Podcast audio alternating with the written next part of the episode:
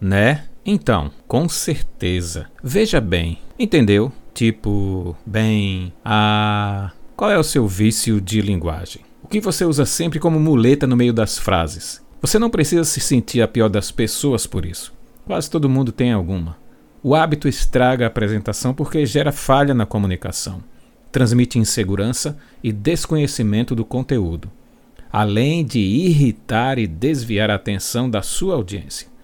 As pessoas que mais sofrem com isso são geralmente aquelas que pensam e falam rápido demais durante a apresentação. Como me livrar disso então? A melhor maneira que conheço, pela minha experiência, é fazendo pausas. Normalmente você usa os vícios como junção de uma palavra ou frase para outra.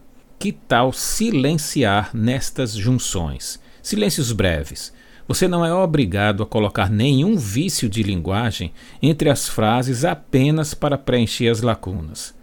A pausa ajuda o entendimento pela audiência, pois o palestrante, o orador, o apresentador está tomando tempo para raciocinar e transmitir a informação da melhor maneira possível. Eliminando estas muletas em sua vida, estará preparado para conversar ou apresentar em qualquer situação.